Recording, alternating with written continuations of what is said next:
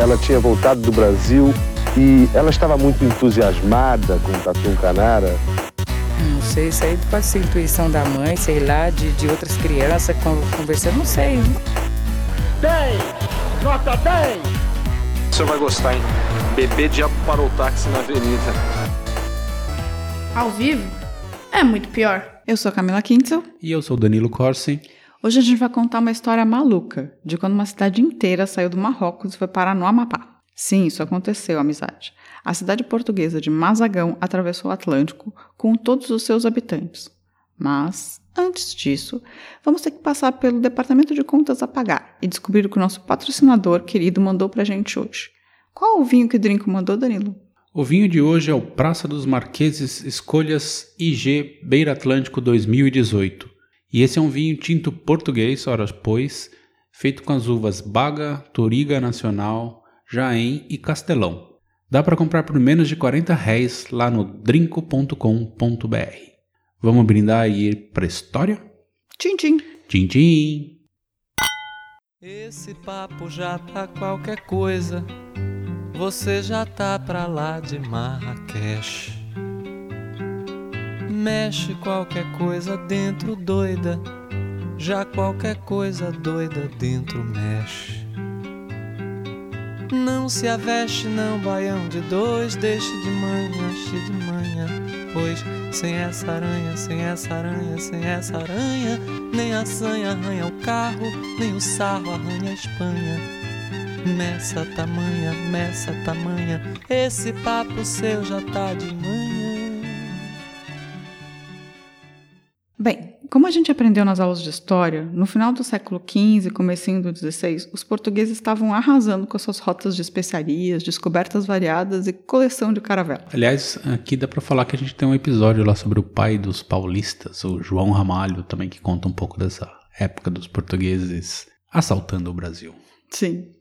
Tanto que foi Coffee Coffee Brasil descoberto em 1500. E se os portugueses estavam até na China, no Japão e na Índia, por que não estariam ali, do outro lado do Mediterrâneo, no Marrocos?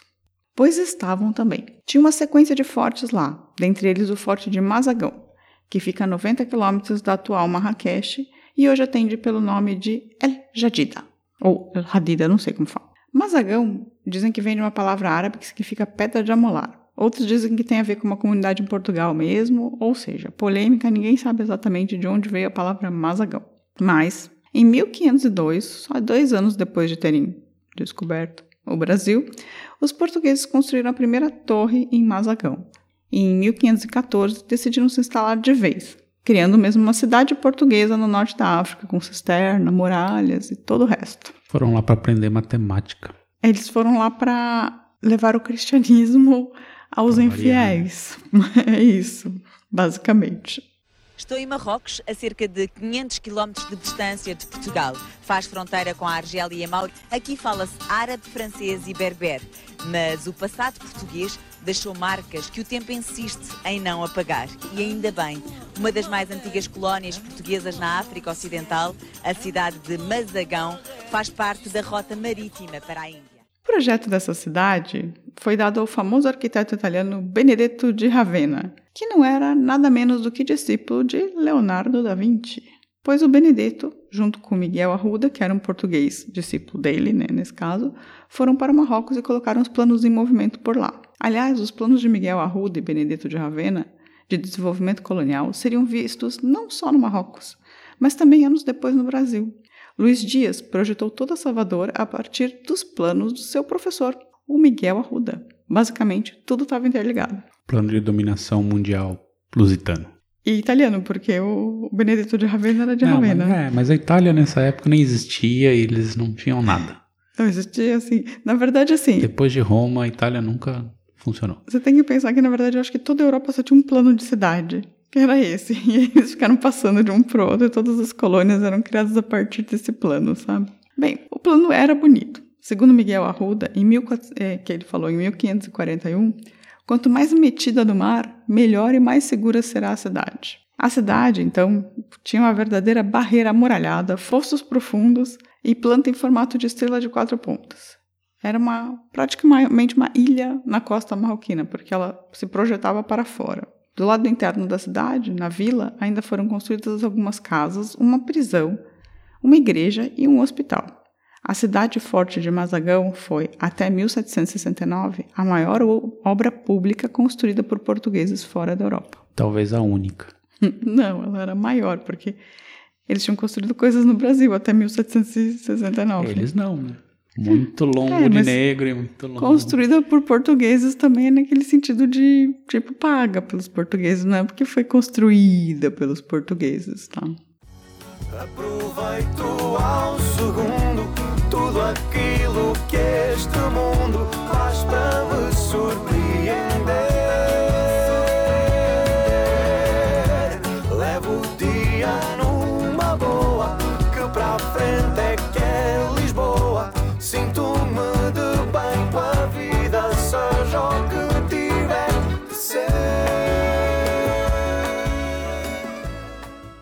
Mas o problema ali de, de Marrocos é que os anos iam passando e Portugal começava a precisar decidir onde que ia ficar. Ele estava do Brasil à Índia, com passagens na África, na China, no Japão. E vamos combinar que Portugal nunca foi um país imenso, eles não tinham nem gente para gerenciar tudo isso. Na verdade, assim, Portugal acabou se expandindo mais do que podia, sabe?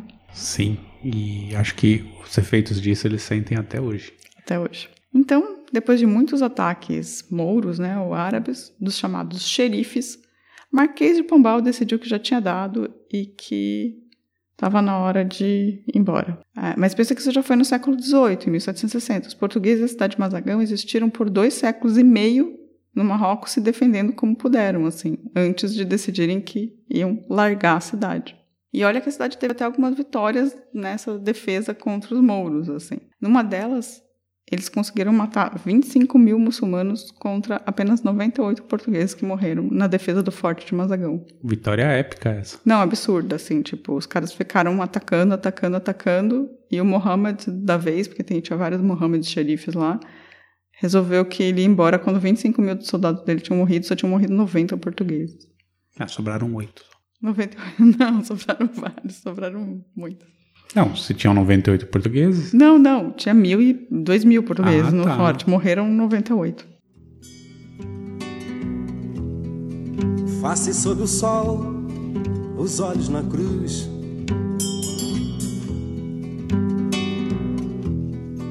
Os heróis do bem prosseguem na brisa da manhã.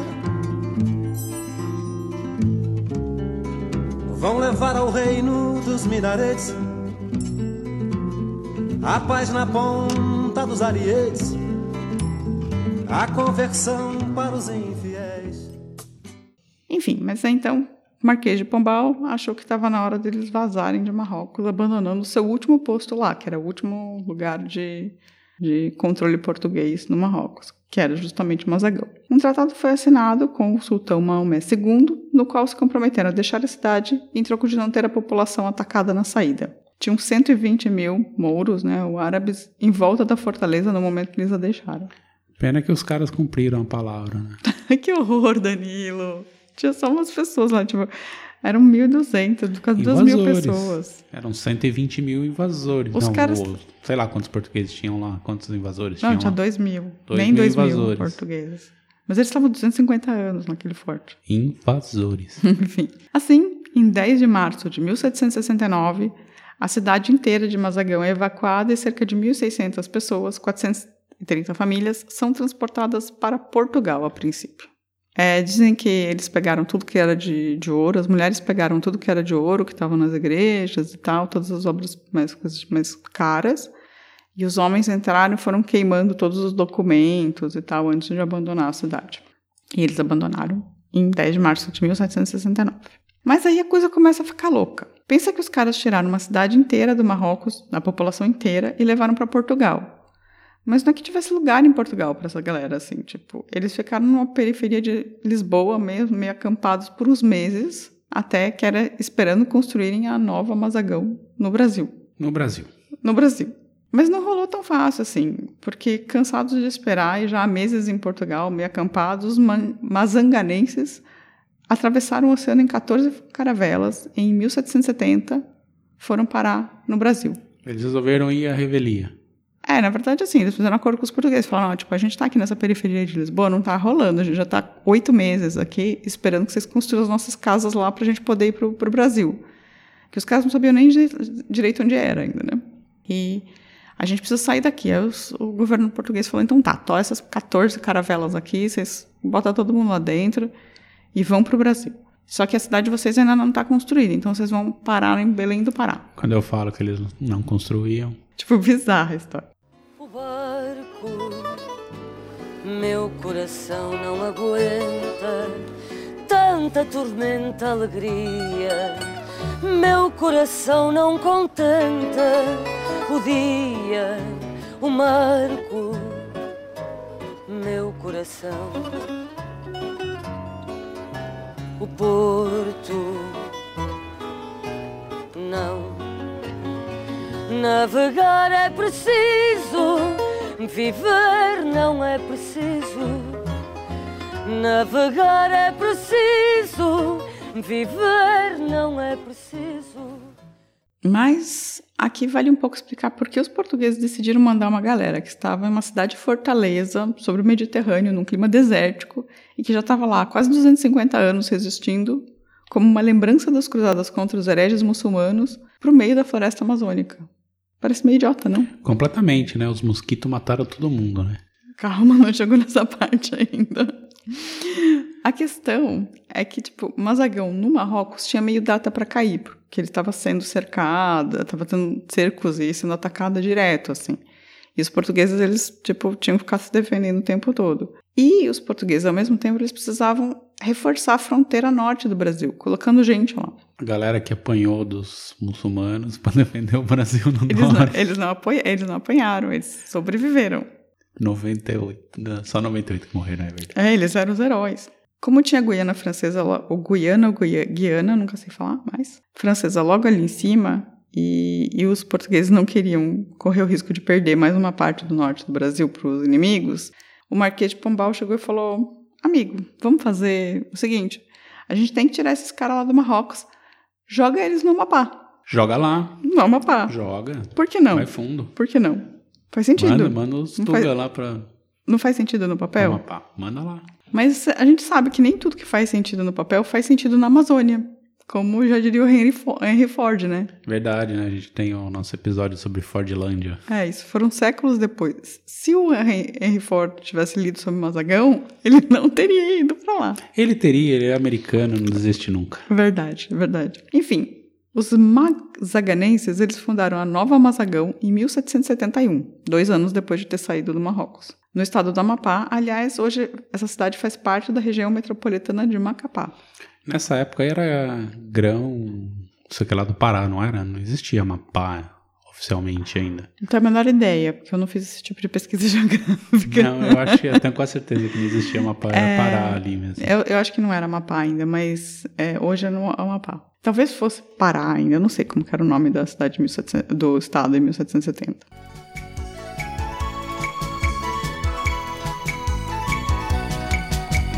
Quando eu cruzar o Marco Zero em Macapá,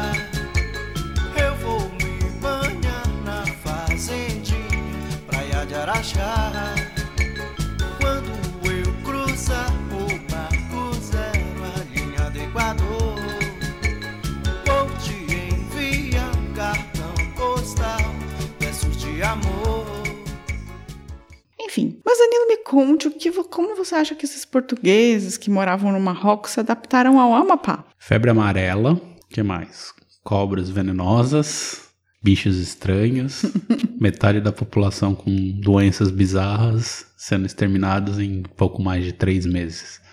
Não, demorou mais tempo do que isso, na verdade. Você está errado. o projeto no, no papel era lindo não funcionou muito bem no meio da floresta. Além disso, a quantidade de epidemias e Falei, inundações porque esses portugueses passaram não estava no gibi. O pior é que basicamente essa galera não podia sair do lugar. Eles foram mandados compulsoriamente para o Brasil. Não dava para eles só saírem andando, eles tinham que morar lá, entendeu? Eles foram meio obrigados. É, mas eles não fizeram uma, uma ameaça ou, assim, tipo, uma, meia riot lá em Lisboa, porque não queria morar. O Não, eles deu- reclamaram porque eles, que eles queriam sair de lá para ir pro Brasil, porque era onde eles tinham que ir. Só que os caras estavam basicamente assim. Mas quando- se eles quisessem ir pra Inglaterra, eles não, Não, podiam. não podiam. Na verdade, algumas pessoas fugiram em Lisboa e não foram para não chegaram aí pro Brasil, entendeu? Mas a maioria foi. Era tipo meio compulsório. Eles tinham recebido uma carta falando vocês vão colonizar aqui, e é esse o papel de vocês, entendeu? Entendi. Bem democrático. É. Segundo relatos locais é, do purgatório na Terra, como era chamada por esses portugueses, em 13 A, a nova Mazagão. É, a Nova Mazagão era chamada pelos portugueses de purgatório na Terra. E em 13 anos morreram quase todos os mazaganenses transferidos. E morreram tantos em 1783, exatamente 13 anos depois, num misto de epidemia de cólera com malária, que basicamente enterraram a cidade inteira em covas rasas. Só pra poder dar mais contaminação, né? Nem enterrar direito fazem. Basicamente acabou. Não, a cidade, a cidade acabou. Sim, ué. Tipo, em eles 1783, esperavam morreu todo mundo. Esqueceram que tem mosquito lá. né? Morreu todo mundo. Essa galera que morava numa cidade fortaleza no deserto não tinha ideia de como manejar a floresta, não tinha resistência a doenças tropicais, nem hábitos de higiene compatíveis com a vida na floresta. Até 1801, tinha uma meia dúzia de portugueses morando lá, mas meia dúzia mesmo, assim, foram 1.600 e, tipo, sobrou meia dúzia. E escrevendo cartas anuais ao rei pedindo para serem liberados. É, inclusive, depois, mais tarde, no século XX, teve prisão lá também, né? Que a gente contou também. No Também, episódio, né? é, toda vez que tem... Quer fazer as pessoas sofrerem, manda os caras que Hum. não manjam nada pra Hum. ficar no meio da Amazônia. Manda pra, pra galera. Então, Survivor Mazagão. Nossa, Survivor Mazagão total, assim. Em 1802, eles, essa galera foi embora, foram, foram liberados pelo rei. E o rei falou, tá bom, vocês podem sair daí, tipo, vocês estão liberados das suas obrigações como colônios, colonos no, Ma- no Amapá. E a cidade foi abandonada de vez, assim. Mas tinha pouca gente lá. Durante o século XIX, ela, a cidade foi recuperada por alguns ribeirinhos, quilombolas e caboclos. Então, tipo, basicamente a população que já sabia morar na floresta, que tinha nascido lá e, e sabia como viver nesse ambiente, vo- voltou e ocupou a cidade. A galera adaptada, né? É. E a cidade está lá até hoje, mas ela é bem pequena, tem 20 mil habitantes e é chamada de Mazagão Velha. Tá, mas ela resiste. É, hein? o que era Nova Mazagão acabou virando a Mazagão Velha e é na região metropolitana de Macapá.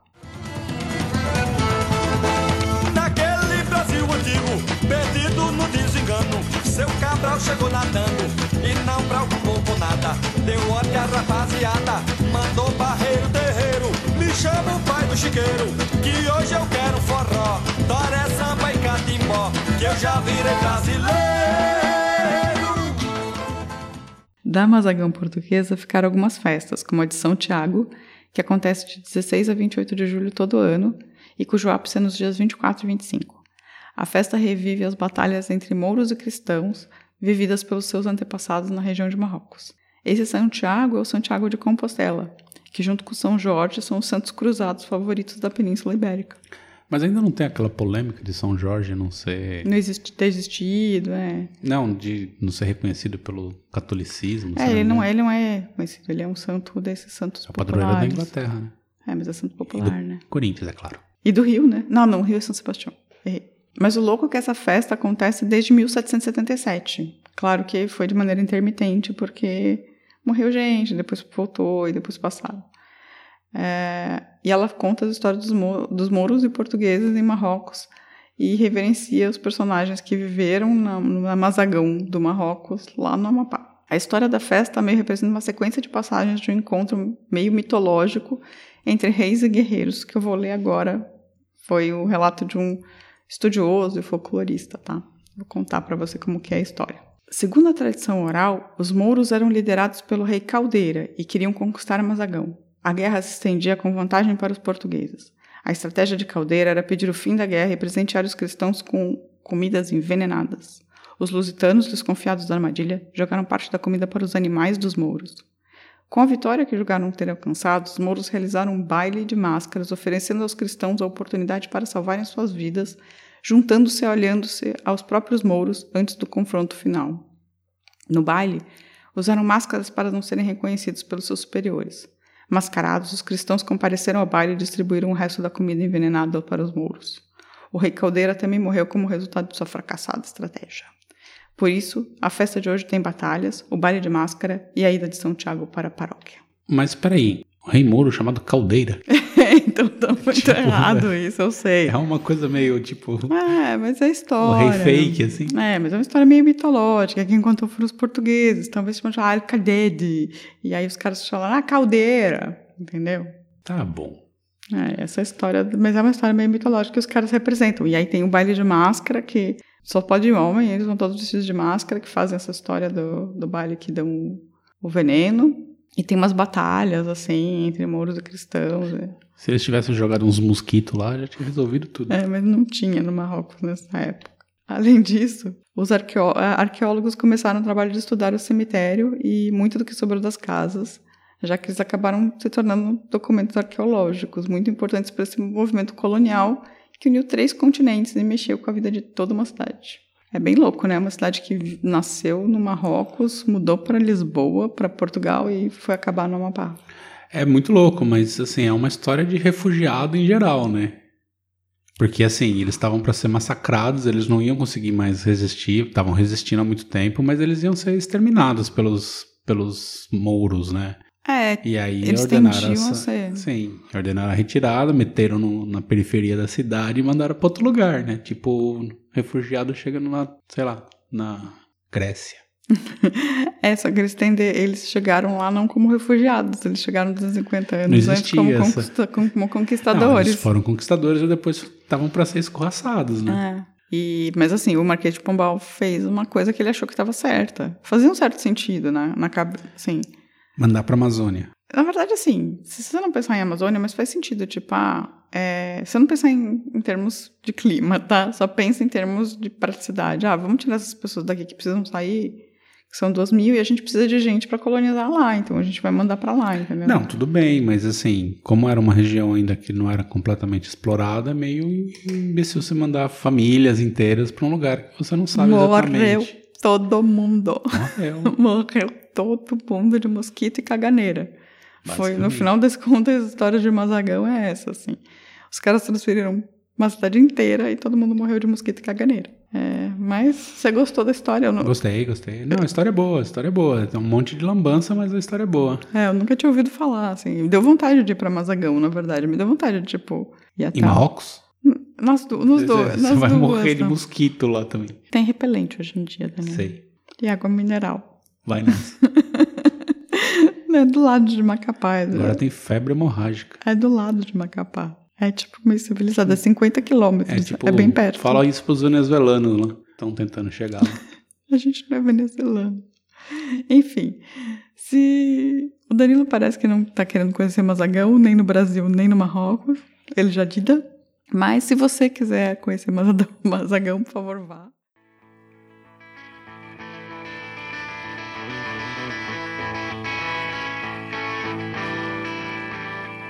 Tiveste muita coragem e acreditaste na tua mensagem. Foste ganhando terreno e foste perdendo a memória. Já tinhas meio mundo na mão, quiseste impor a tua religião e acabaste por perder a liberdade a caminho da glória. É Portugal, Portugal. O que é que tu estás à espera? Tens um pé numa galera e outro no fundo do mar. É Portugal, Portugal. Eita, ao vivo é muito pior. E se você gostou dessa história, conta pra gente. A gente tá. A gente tem um e-mail, que é contato.muitopior.com.br. A gente tá no Facebook, no Twitter e no YouTube, como Muito Pior Podcast, com arropas diferentes, mas se você procurar com Muito Pior Podcast, você acha a gente.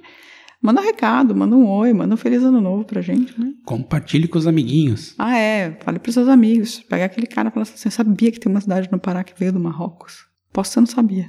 E morreram todos de mosquito. E morreram. Você não conta isso, não dá um spoiler, tá? Por favor. É isso, então. Tenha uma ótima semana. tchau, tchau. Beijo! É.